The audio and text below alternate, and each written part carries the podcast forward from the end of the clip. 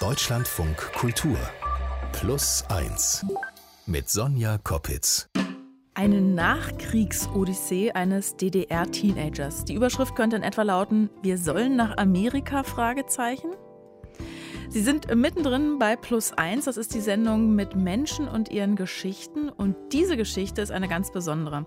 Ich kann noch nicht sagen, was für eine, worum es hinter der Fassade eigentlich geht. Nur so viel vorab. Es geht um Micha und um eine Reise, die er als Kind und Jugendlicher in den 50er Jahren erlebt. Und diese Reise ist eine für die damaligen Verhältnisse geradezu unwahrscheinliche Reise. Unser Tourguide auf dieser Reise ist mein Kollege Klaas Christoffersen. Er arbeitet als Nachrichtensprecher beim NDR und macht auch Beiträge eben für Deutschlandfunk Kultur. Und er erzählt uns heute Michas Geschichte. Hallo Klaas. Hallo. Wie bist du denn auf, auf Micha gekommen? Also wie bist du auf diese Geschichte gestoßen? Also ausgegraben habe eigentlich nicht ich die Geschichte, sondern seine Stieftochter Jule. Und die hat ihn schon an Ostern 2004, also vor 18 Jahren, dazu befragt und dieses Interview aufgenommen. Und äh, wir kennen uns über einen gemeinsamen Freund, die Jule, die Stieftochter von Micha und ich. Und äh, haben damals überlegt, einen Spielfilm aus dieser Geschichte zu machen, weil wir von mhm. der so mhm. fasziniert waren. Und persönlich kennengelernt habe ich Micha dann ein Jahr später nach diesem ersten Interview 2005 in einem Steakhouse in Erfurt. Wo sonst? Wo sonst? Äh, ja, es passte dann auch irgendwie auf schräge Art und Weise, dass äh, Micha von seiner Nachkriegskindheit in Leipzig erzählt hat und von den Entbehrungen, während er auf sein Steak wartete. Da bist du dann dem Haus aufs Feld, die um Leipzig so lagen. Und da stellte sich dann alles im Karree auf um das Feld. Der Bauer war noch drauf, erntete noch. Und wenn der dann am Abend oder irgendwann fertig war, erinnere ich mich mal ganz genau, hob der mal die Hand. Und dann strömten die von rechts und links alle auf den Acker und suchten, was noch da war. Und die Kinder mussten dann mitmachen, damit wir was in den Topf hatten. Aber dann war wirklich nicht mehr. Wenn die runter waren, war dann selbst ein Schaf hätte nicht mehr gefunden. Klingt, als wäre Micha ein ganz pragmatischer Sachse. Oder wie ist er so als Mensch? Was ist er für ein Typ? Ähm, ja, er war damals 2005 61 Jahre alt, ein sehr kräftiger, selbstbewusster Mann und woran ich mich noch erinnert habe, ist, dass er sehr skeptisch schien damals, die Sonne war gutes Wetter, so ein bisschen skeptisch in die Sonne äh, geblinzelt hat, weil er nicht so genau wusste, wen hat die Jule da angeschleppt, was ist das für ein Typ und warum interessiert er sich auf einmal mhm. äh, für mein Leben. Also er war so ein bisschen skeptisch, glaube mhm. ich. Mhm. Was ist denn dann, also ja, da sitzt ihr beim Steak, ihr kommt da an mit, da wäre ich nämlich auch skeptisch, mit einer Filmidee oder wollt vielleicht die Lebensgeschichte fiktionalisieren, irgendwie ins Fernsehen bringen. Was ist aus dieser Filmidee geworden? Also das war tatsächlich äh, eine Nummer zu groß für uns und wir haben es dann auch nicht weiter verfolgt. Ähm, das lag aber nicht nur daran, ähm, dass wir kaum Kontakte zur Filmbranche hatten und äh, auch gar nicht wussten, wie wir das genau anstellen sollten, sondern es lag auch ganz banal und leider auch daran, dass Micha im selben Jahr, in dem ich ihn kennengelernt habe, 2005 schon äh, gestorben ist. Mhm. Aber die Geschichte hat Jule und mich eigentlich nie so richtig losgelassen, weil das so eine ähm, Geschichte einer Odyssee eben im Kalten Krieg äh, war, die so völlig irre Wendungen angenommen hat. Ähm, und deswegen würde ich sie gern jetzt erzählen. Dann leg los, Klaas. Also wie und wann beginnt diese abenteuerliche Reise? Ja, also Micha ist äh, Jahrgang 1944 und äh, lebt nach dem Krieg äh, eben in Leipzig. Und er lebt äh, zusammen mit seinem kleineren Bruder bei seiner Mutter. Der Vater ist zu dem Zeitpunkt, an dem die Geschichte losgeht, also als er etwa zehn Jahre alt ist, schon gar nicht mehr bei der Familie, hat eine neue Familie mhm. und auch neue Kinder. Und 1954 geht es los mit einem ganz schrecklichen Ereignis, weil Michas Mutter da stirbt. Geheult habe ich nur in der Zeit. Von dem Zeitpunkt an, wo meine Mutter starb und wir hin und her geschoben wurden und gerückt wurden, habe ich eigentlich nur geheult. So, das dazu. Ja, so das mhm. dazu. Da klingt schon so ein bisschen an ähm, das Thema von ich werde hin und her geschoben oder er zusammen mit seinem Bruder wird hin und her geschoben. Nach dem Tod der Mutter kommen sie zuerst zum Vater und äh, zu dessen neuer Familie. Mhm. Eines Tages aber verschwindet auch der Vater und äh, geht wohl in den Westen. Und es ist nie mhm. so ganz klar, was aber, er da eigentlich ja. vorhat. Ähm, und es ist aber auch so, dass er dann auch im Westen äh, nach einer gewissen Zeit stirbt. Das heißt, Micha und sein Bruder Bernd sind auf einmal Vollwaisen geworden. Und sie sind bei der neuen Mutter, also bei dieser Stiefmutter, definitiv nicht gewollt. die setzt äh, die beiden äh, nach dem Verschwinden des Vaters einfach in einen Zug nach Erfurt, wo eine ältere Schwester, eine sehr mhm. deutlich ältere Schwester, 20 Jahre ältere Schwester, die heißt Gertraud, lebt und sagt, ihr fahrt jetzt dahin, ich kann euch nicht mehr durchfüttern und ihr müsst jetzt bei eurer Schwester wohnen. Wie alt ist Micha da? Äh, da zu dem Zeitpunkt ist er elf Jahre alt, hat ein Jahr da noch etwa gelebt mit äh, dieser neuen Familie nach dem Tod der Mutter und wird dann sozusagen mhm. in die nächste Station abgeschoben, zu der Schwester Gertraud in Erfurt. Und aber auch die hat zwei eigene Kinder und setzt seinen jüngeren Bruder als erstes sofort in den nächsten Zug in ein Kinderheim. Micha darf noch ein halbes Jahr in der Familie bleiben, dann kommt auch er in ein Heim für Jugendliche. Ähm, weil Ach, er nicht mal, die Brüder nicht mal zusammen dann ins Kinderheim? Nein, die Brüder sind nicht zusammen im Kinderheim, sondern äh, der jüngere Bruder wird sofort in so ein Kinderheim extra für Kinder äh, gegeben und Micha in eins für ältere Kinder, also für Jugendliche. Und jetzt denkt man natürlich, jetzt ist so der Bodensatz erreicht. Also das ist ja so das Klischee, was man denkt, wenn Kinder dann im Heim ankommen als Vollweise, äh, dann ist praktisch alles zu, mhm. schon zerbrochen. Aber Micha hat das tatsächlich als Befreiung empfunden, weil er endlich an einem Ort ankommen konnte. Und er fühlte sich auch gut behandelt in dem Heim. Ganz wichtig für ihn immer, es gab äh, regelmäßige Ernährung, ähm, es gab äh, vorhersehbare Tagesabläufe. Und für ihn äh, war das tatsächlich eine Erlösung. Und er war froh, dass er da endlich mal einen Ort hatte, wo er wusste, hier kann ich bleiben. Aber auch da durfte er nicht richtig ankommen. Ich war kaum einige Wochen dort. Meine Schwesterin äh, damals in Amerika erfuhr davon, dass meine große Schwester uns ins Heim getan hatte und war außer sich und hat gesagt, das ändern wir ab. Ich habe keine Kinder, ich kriege keine Kinder, ich nehme euch beide zu mir. Okay, jetzt müssen wir mal langsam machen, weil ich war schon bei der ersten älteren Schwester überrascht. Dass, ah, okay, das ist jetzt eine ältere Schwester, da kommt er jetzt hin und dann doch wieder nicht, kommt ins Heim. Und jetzt ist dann noch eine Schwester in Amerika. Wie ist sie da hingekommen? Wo kommt die auf einmal her? Äh, Micha und sein jüngerer Bruder Bernd sind wirklich Nachzügler in mhm. einer Familie, in einer sehr großen Familie gewesen. Und die haben äh, wirklich deutlich ältere Geschwister, die zum Teil 20 Jahre älter sind. Mhm.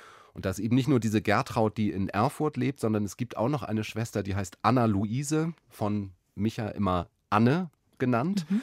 Und die ist ähm, in die USA ausgewandert, Anfang der 50er Jahre. Sie war vorher schon, ist aus Leipzig weggegangen nach Bremerhaven, wo viele US-Soldaten stationiert waren. Es war der Kriegshafen der mhm. Amerikaner mhm. sozusagen nach äh, dem Zweiten Weltkrieg. Und dort hat sie einen US-amerikanischen GI kennengelernt und ist mit dem in die USA ausgewandert mhm. und lebte dort seit Anfang der 50er Jahre. Und hatte Micha während dieser Zeit, äh, wusste er überhaupt von dieser Schwester in Amerika? Hatten die irgendwie Kontakt? Wie war das? Er wusste von der Schwester. Also er hat so ganz undeutliche Erinnerungen nur an sie als wirklich kleines Kind, Aha. dass die mal zu Besuch war in Leipzig, in dem ursprünglichen Elternhaus mhm. äh, von Micha und seinem Bruder. Aber ähm, ein wirkliches Bild oder eine wirkliche Erinnerung an diese deutlich ältere Schwester, die dann ja auch ganz weit weg war, eben in den USA, hatte er eigentlich nicht. Und es ist dann so, äh, dass Micha irgendwann eröffnet wurde, dass er adoptiert wurde von Anne.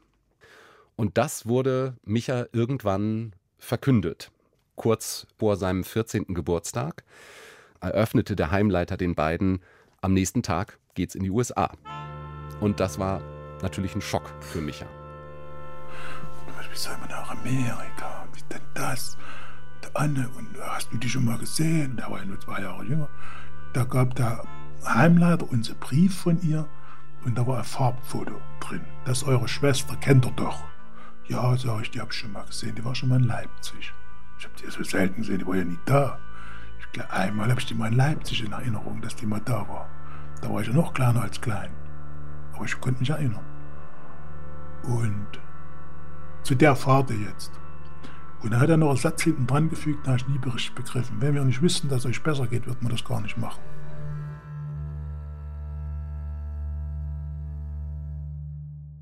Es ist das Jahr 1958. Micha wächst in der DDR auf. Er ist gerade 14. Seine Eltern sind gestorben, aber seine große Schwester, die in den USA lebt, hat ihn und seinen zwei Jahre jüngeren Bruder adoptiert. Und jetzt sollen die beiden aus der DDR in die USA übersiedeln.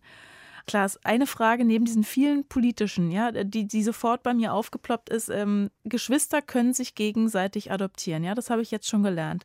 Und dann noch eine Adoption in der DDR durch jemanden, der im kapitalistischen Ausland in den USA lebt. Wie war das möglich?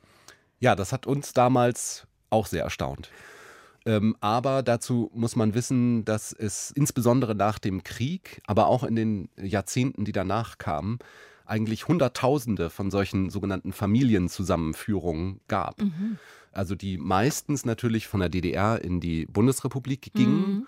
Aber das war jetzt nichts wahnsinnig Außergewöhnliches. Daran waren auch die Behörden auf beiden Seiten und auch der Suchdienst des Roten Kreuzes, der äh, meistens solche Familienzusammenführungen auch mit organisiert hat, zumindest vom Westen aus. Da waren die eigentlich dran gewöhnt. Das war so bürokratischer Alltag. Also so betrachtet ist eigentlich das Ungewöhnliche an Michas Fall nur, dass es jetzt ganz weit in den Westen ging. Also es ging nicht ja. nur in die Bundesrepublik, sondern auch noch über den Atlantik rüber zum sozusagen äh, damals aus DDR-Perspektive großen Feind in die mhm. USA. Und es ist dann so, dass Micha und sein Bruder so mit wechselnden Begleitern und Betreuerinnen ähm, aus der DDR, ähm, also aus Heiligenstadt, Thüringen, ähm, sukzessive immer weiter in den Westen kamen und schließlich in Bremerhaven landeten. Und in Bremerhaven äh, lag das Schiff, die MS Berlin. Das ist so ein Ozeanriese, der damals vor allem äh, Geschäftsleute so für transatlantische Reisen transportiert hat, mhm. eben von Bremerhaven nach New York. Und an Bord dieses Schiffes gehen sie dann. Genau, also wir haben ja das Jahr 1958, da werden die Jungs also verschifft und nicht mit dem Flugzeug äh, in die USA geschickt. Aber wie muss ich mir das vorstellen? Wie, also die beiden kleinen Jungs auf einem riesen Ozeandampfer, der weiß ich nicht, wie lange unterwegs ist? Zehn Tage waren es, glaube ich. Zehn, elf Tage. Wie war das für die? Ähm, das war für die natürlich unglaublich aufregend. Also die sind mit großen Augen über dieses Riesenschiff gelaufen, hatten eine eigene Kabine, das fanden sie schon sehr aufregend und war natürlich was ganz Neues. Vor allem hatten sie, das spielt bei Micha eine ganz große Rolle, hat wahrscheinlich mit diesen Entbehrungen in der Nachkriegszeit auch zu tun, äh, einen eigenen Platz im Speisesaal mit überbordenden, ähm, also zumindest in seiner Erinnerung, überbordenden Schüsseln voller Obst, den man immer nachbestellen äh, konnte. Äh, sie hatten da auch ein Kino. Im Grunde war das für sie sehr aufregend. Aber äh, Micha hat besonders, wenn sie abends im Bett lagen oder in der Koje lagen, in der Kabine, auch sehr viel Angst gehabt. Mhm. Ich habe nur über nachgedacht, hoffentlich erkennst du deine Schwester. Der einzige Hinweis und, und, und das Ding war halt das Bild meiner Schwester. Danach sollte ich mich richten. Na klar liegst du dann abends im Bett und denkst, was passiert denn, wenn das Schiff untergeht? Und was passiert denn, wenn das eintritt? Und was passiert denn, wenn die nur gar nicht da ist? Und was passiert denn, wenn das und dies eintritt? Was machen wir da? Ja, dann müssen wir wieder zurück. Wohin denn? Ja, und irgendwann kommen sie in New York an und es scheint erstmal tatsächlich so, als ob Michas große Befürchtungen wahr werden. Also in diesem Pier, so hat er das geschildert, sind natürlich hunderte von Leuten, die da durch die Gegend wuseln, Passagiere, die von dem Schiff runtergehen, dann die Leute, die die Passagiere in Empfang nehmen. Und er sieht vor lauter Gewimmel eigentlich keinen äh, Menschen einzeln und mhm. befürchtet schon, dass die Schwester tatsächlich nicht da ist. Er weiß auch, er ist der Ältere, er muss eigentlich Verantwortung für seinen Bruder übernehmen. Und er muss jetzt eigentlich genau wissen, dass diese Schwester da unbedingt da ist. Und er muss sie finden und ist schon geradezu verzweifelt und endlich dann, äh, nach einer gewissen Weile, kommt ihnen doch jemand auf der Gangway entgegen. Denkt, ach, das hast du schon mal gesehen, die Frau. Und da war es meine Schwester. Ja, das seid ihr ja endlich. Ich sage, Mensch, wir haben gesucht, wir haben geflennt dabei. Wir haben, ach, ich habe euch schon, vor, schon ganz lange vorher gesehen. Ich wollte nur mal sehen, was er macht. Hm, ich dachte, oh, das eins. Da, innerlich war ich ja froh, dass er da war. Aber also, dann sagt schon, wie kann die sowas machen? Wie sowas, dieser bösartig. Wie, wie, wie sie stand da, hat die Jungs beobachtet und wollte mal äh, so Sozialexperiment oder was heißt die, sie holt doch die Jungs aus der DDR zu sich. Man steht doch da zumindest mit einem Schild oder mit einer Welcome-Flagge oder irgendwas. Ja, offensichtlich in diesem Fall nicht oder zumindest ist das nicht in Michas Erinnerung eingesunken, mhm. sondern er hat sich eben äh, gemerkt, diesen Spruch der Schwester. Also es ist kein besonders guter Start, sagen wir mal so. Mhm. Ähm, und sie ist auch tatsächlich nicht zu sowas wie einem emotionalen Mutterersatz geworden. Also das, das ist nicht passiert. Das hat äh, Micha auch so erzählt aber es wird deutlich besser. Und man muss auch sagen, sie ist sehr viel hinterher. Vielleicht drückt sich da dann auch die Art von Zuneigung aus, die sie vielleicht nur geben konnte. Aber sie ist sehr hinterher, dass die beiden Jungs, die natürlich kein Wort Englisch können, sehr schnell Englisch lernen. Da ist, hat sie durchaus auch robuste Lernmethoden, aber es äh, hilft ihnen tatsächlich in diesem Alltag anzukommen. Die leben da zwar nicht in Saus und Braus, die Anne und ihr Mann, aber es ist ein ähm, gepflegtes Einfamilienhaus in so einem typischen äh, amerikanischen Vorort, so kann man sich das vorstellen, wie man das so aus Hollywood-Filmen kennt. Und da haben die sogar ein eigenes Zimmer. Das war für die mhm. das Allertollste. Mhm. Mit eigenem Spielzeug da drin. Und äh, Micha findet dann noch Anschluss zum Beispiel im Footballteam der, ähm, der Schule, wird da sogar so ein kleiner Star, weil er da offensichtlich ein Talent für hat. Und er trägt Zeitungen aus, verdient sich eigenes Geld, ähm, kauft sich Milchshakes und all sowas. Also er findet auch Freunde und tatsächlich auch Anschluss und äh, lebt sich da relativ schnell ein. Und da hat durchaus die Schwester ähm, Anteil dran, dass sie dafür gesorgt hat, äh, dass das das schnell geht. Mhm. Also es geht dann eigentlich mit der Integration, wenn man es so nennen möchte, wirklich sehr schnell. Mhm. Und es wird auch noch mehr, denn äh, Micha lernt zufällig irgendwann einen Menschen kennen, der eine kleine Tankstelle mit angeschlossener Werkstatt besitzt, einen gewissen Frank Smith. Micha nennt ihn im Interview immer Smitty. Und als wir uns dann so ein bisschen angefreundet haben, hat er gesagt, du willst doch auch mal Mechaniker werden, weil ich hatte Interesse, du kannst mir mal ein bisschen helfen. Das hat er nur gemacht, damit er ein bisschen Gesellschaft hatte. Und da bin ich immer hin habe gedacht, ich bin wichtig. Und habe ihm mal Werkzeug zugereicht, eine Grube und so und alles. Ne? So, und ich ging dann und bei ihm dann einen aus. Ich war im Prinzip sein Sohn. Wow. Also hat er da in Smitty so einen richtigen äh, Vaterersatz gefunden?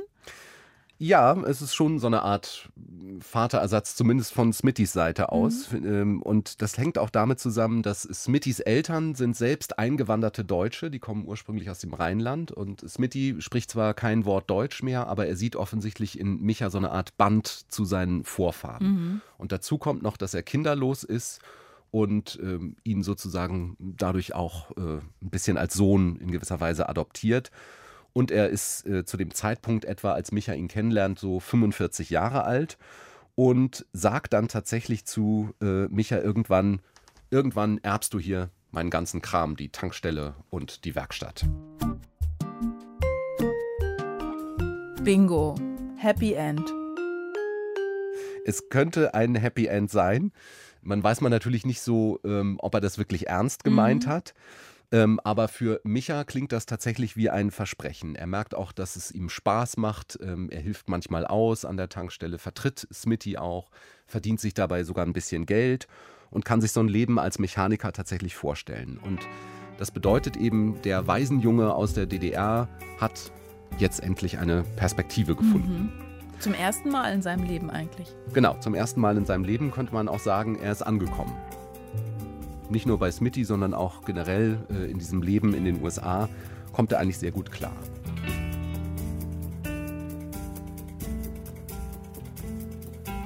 Aber das ist natürlich nicht das Ende der Geschichte. Ich habe es gerade befürchtet. ähm, Im Sommer 1961, kurz vorm Mauerbau, äh, beschließt die Schwester Anne, einen Heimaturlaub zu machen, mhm. zusammen mit Micha und seinem Bruder. Und ähm, sie schicken tatsächlich ihr eigenes Auto schon vor, Mhm. Äh, per Schiff mhm. und reisen dann dem Auto sozusagen mit einem anderen Schiff hinterher nach Bremerhaven. Also es geht in die andere Richtung wieder zurück, so wie Micha und Bernd in die USA gekommen sind, so fahren sie auch wieder zurück.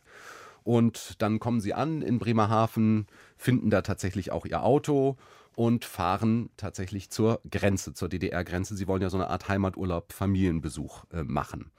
Und da beginnt dann, ähm, Ältere werden sich wahrscheinlich daran erinnern, wie das so war, wenn man äh, aus dem Westen in die DDR einreisen wollte, dann wurde erstmal das Auto gefilzt, sehr mhm. gründlich. Und es war ja auch nur auch noch ein amerikanisches Auto, ein Vauxhall, das war sozusagen die Golf-Entsprechung in den USA. Mhm. Aber trotzdem, es war ein sehr ungewöhnliches Auto noch äh, zusätzlich. Und dieses Auto wurde gefilzt, die Verkleidung der Innentüren wurden abgeschraubt. Es fuhr über so eine Grube, wo dann unten äh, in den Motor reingeguckt wurde, ob auch ja nichts geschmuggelt wurde und so weiter. Und das dauerte ziemlich lange. Ähm, und äh, dann war es aber so, dass einer der Grenzbeamten zurückkam und auch der Anne ihre Papiere gab.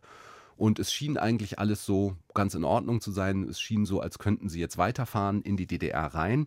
Aber dann sagt der Polizist, die Minderjährigen müssen wir jetzt nach Fürstenwalde bringen. Was, wo gehen die Jungs hin? Die gehen nirgendwo hin. Die zwei Jungs gehen nach Fürstenwalde, sie können weiterreisen, wo sie hin möchten, nach Erfurt. Da ich so, ich gehe, ohne die Jungs gehe ich nirgendwo hin. Da gehe ich auch nicht nach Erfurt. Ja, dann gehen sie mit nach Fürstenwalde. In Fürstenwalde befindet sich ein ähm, sogenanntes Durchgangslager und das ist im Wesentlichen vom Charakter her ein Einreiselager für die DDR. Wir kennen eigentlich immer nur die Geschichten der Ausreise, mhm. auch zum Teil die dramatischen Geschichten, wo Menschen ausreisen wollten aus der DDR oder sozusagen auch flüchten wollten aus der DDR. Aber es gab tatsächlich auch Leute, die in die DDR ja einreisen wollten. Und dafür gab es dieses Lager Fürstenwalde, wo dann erstmal alle, die Einlass begehrten, äh, in die DDR hinverfrachtet wurden. Da sind wir unter Begleitschutz nach Fürstenwalde gekommen, ins Durchgangslager Fürstenwalde. Da waren Gangster drin, da waren Fremdenlegionäre, die wegen Mordes gesucht wurden. Aber an der anderen Seite hinter den Eisern Vorhang, ne? nicht im Osten, sondern im Westen, die da Versteck suchten und so. Ne?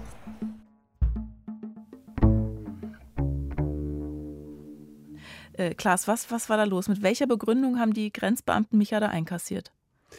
Letztendlich stellt sich heraus, dass die DDR die Adoption, die 1958 von der Schwester Anne gemacht wurde, als illegal ansieht und deswegen auch die ähm, beiden Jungen immer noch als DDR-Staatsbürger ansieht, die gerade begehrt haben, aus dem Ausland eben in die DDR einzureisen. Und was man auch nicht ganz vergessen darf, die sind im Sommer 1961, mhm. wirklich ganz kurz vor dem Mauerbau, wo sich das Ganze noch sehr stark äh, zugespitzt hat, hat ja. ja äh, überhaupt wiedergekommen. Und da kann es auch gut sein, dass da insgesamt die DDR-Behörden, die auch mit solchen Jugendhilfe-Sachen zu tun mhm. hatten, ein bisschen auf Linie gebracht wurden. Aber ganz klar ist es tatsächlich mhm. nicht. Ich frage mich auch immer noch, was das für eine Geschichte ist. Also es klingt jetzt an diesem Punkt für mich äh, wie so eine Geschichte von Kindern oder von einem Kind, was so zwischen die Räder, zwischen die Mühlen der Geschichte gerät. Wie geht's weiter mit Micha? Bleibt ihr in diesem Lager? Nein, da müssen sie nur äh, zwei, also nur in Anführungsstrichen, ähm, zwei, drei Wochen bleiben und dann wird ihnen die Einreise in die DDR gewährt per mhm. Lautsprecherdurchsage und sie dürfen weiterfahren. Auch äh, mit ihrem Auto erstmal. Und sie fahren, das ist so ein bisschen wie so ein Déjà-vu für Micha, wieder zu der Schwester Gertraud mhm. nach Erfurt und stellen das Auto da auch auf den Hof, weil es für äh, so einen um, US-Ami-Schlitten sozusagen in der DDR eh keine Fahrerlaubnis gibt. Motten sie das Auto da erstmal ein und bleiben ähm, erstmal da. Anne fragt dann äh, in dieser äh, illegalen Adoptionssache immer wieder äh, beim zuständigen Bezirk in Erfurt nach und ähm, erfährt dort aber, ähm, dass es bei dieser Linie bleibt und dass Micha und Bernd auch tatsächlich nicht ausreisen dürfen mehr. Sie selbst ist US-amerikanische Staatsbürgerin, die Anne, und sie darf eigentlich tun, was sie will. Also sie darf wieder zurück in die USA, sie darf diesen Heimaturlaub sozusagen auch wieder beenden. Aber Micha und Bernd, das ist die Mitteilung der Behörden, seien keine US-amerikanischen Staatsbürger und müssten deswegen in der DDR bleiben. Und der Grund ist, dass tatsächlich die Anne versäumt hat, die US-amerikanische Staatsbürgerschaft für ihre Brüder zu beantragen. Mein Gott. Äh, heißt es, sie fährt jetzt wieder zurück und lässt die Kinder zurück? Oder? Sie hat wohl tatsächlich, das hat Micha uns erzählt, es ein Jahr lang äh, versucht, also ein ganzes Jahr lang versucht, äh, irgendwas in der Sache noch zu drehen, hat dann aber gemerkt, äh, dass sie ihre Brüder halt nicht wieder mit hinüber nehmen kann und ist dann tatsächlich selber gefahren und Micha und sein Bruder sind in der DDR geblieben. Wo ich wieder hier war, konnte, was er mich am meisten weg, dass ich nicht wieder weg konnte. Ja? Weil ich überhaupt keinen Plan hier hatte, um hier überhaupt irgendwas zu machen. Ja? Und das kam mir dann erst so im Nachhinein, aber als ich direkt dann wiederkam, den Eindruck, das war in deiner Heimat. So, und was da jetzt passierte, das war dir sowas von fremd geworden. Naja klar, er war ja jetzt auch äh, zwischendurch ja schon eine Zeit in den USA. Du hast es ja auch so beschrieben, als hätte er sich da sehr, sehr gut zurechtgefunden und eingelebt, irgendwie so eine Art Heimat gefunden. Wird jetzt die DDR wieder seine Heimat oder bleibt es ihm dann doch irgendwie fremd? Also ich glaube, rein äußerlich kann man sagen, dass er sich mit der Situation arrangiert. Aber es ist mir schon aufgefallen, dass er an diesem Punkt seiner Geschichte doch wesentlich weniger äh, konkret spricht und auch äh, das weniger mit Emotionen erzählt, sondern mhm. sehr nüchtern, sehr äh, trocken. Und ich habe mir das so erschlossen, dass das vielleicht auch eine Form von Selbstschutz ist, um mhm. diesen Schmerz, dass er jetzt hier bleiben muss und eben nicht in die USA, wo er sich so gut eingelebt hat, zurück kann, ähm, um das zu rationalisieren. Und ähm, dass er sich arrangiert, merkt man auch daran, ähm, dass er relativ schnell eine Lehre anfängt in Erfurt und noch so ein bisschen in Erinnerung tatsächlich an Smitty, den Tankstellen- und Werkstattbesitzer, äh, wird er Motorenschlosser und lässt sich als solches ausbilden. Was bleibt denn jetzt für dich äh, bei dieser Geschichte? Also gerade mit dem zeitlichen Abstand. Micha ist ja inzwischen verstorben, hast du ja gesagt. Das Gespräch mit ihm ist über fünf, fast 18 Jahre her. Äh, was bleibt dir jetzt so hängen bei dieser Geschichte? Also ähm, ich fand eigentlich ähm, am eindrucksvollsten, das zeigt sich ja auch ähm, ähm in dieser Erzählung von Micha, wir werden immer hin und her geschoben als mhm. Kind. Das war immer so sein Gefühl. Wir werden, irgendwas wird immer mit uns gemacht. Und ähm, er hat ja einen ganz tiefen Wunsch, äh, schon als Kind irgendwo endlich ankommen zu können. Er kommt schließlich in die USA und dort lebt er sich eigentlich gut ein und es sieht auch so aus, als ob er da endlich ankommen kann. Und auch das ist ihm dann nicht vergönnt. Und das finde ich einfach ähm, ja in gewisser Weise tragisch aber auch total irre in den einzelnen Wendungen. Wie war dein letzter Eindruck von ihm, also von diesem Gespräch? Ist er dann letztendlich da dann irgendwie angekommen gewesen im Leben? Ja, den Eindruck kann man schon haben. Er wirkt schon sehr, wirkte sehr kräftig und ähm, sehr selbstbewusst im Grunde auch. Aber ich glaube schon, dass die USA diese Erfahrung als Kind und Jugendlicher durchaus eine sehr prägende war und ihn auch nie so richtig verlassen hat. Er hat, glaube ich, in DDR-Zeiten mit Freunden und auch mit Familie sehr wenig darüber gesprochen. Aber ich glaube auch, das liegt daran, dass er so ein bisschen da sich auch als Sonderling geoutet hätte und vielleicht auch aufpassen musste, dass ihm als jemand, der im Westen war, vielleicht auch nicht Karrierechancen verbaut werden in der DDR. Das mag alles eine Rolle gespielt haben, warum er da wenig darüber gesprochen hat. Aber es ist irgendwie ein Sehnsuchtsort geblieben. Und das zeigt sich auch daran, dass er im Jahr 2000 dann tatsächlich äh, an diese alten Orte in den USA ähm, zurückgefahren ist. Mhm. Und er hat sich auch auf dieser Reise äh, sehr stark daran erinnert, wie sie damals mit der MS Berlin 1958 äh, in New York am Hafen angekommen sind. Und das zeigt eben auch, dass er sich diesen kindlichen Blick und auch diesen sehnsuchtsvollen Blick auch als Erwachsener bewahrt hat. Dann kam er an einem Sonntag in New York unten im Hafen, der Nacht aber nicht abgefertigt. Das war mein erstes Bild von New York. Dort lagen wir direkt im East River. Als dann New York angeguckt, die ganzen Lichter, Empire State, die Freiheitsstatue lag nicht weit weg. Da draußen habe ich eine Nacht verbracht und habe die ganze Silhouette von New York gesehen, damals schon als kleines Kind.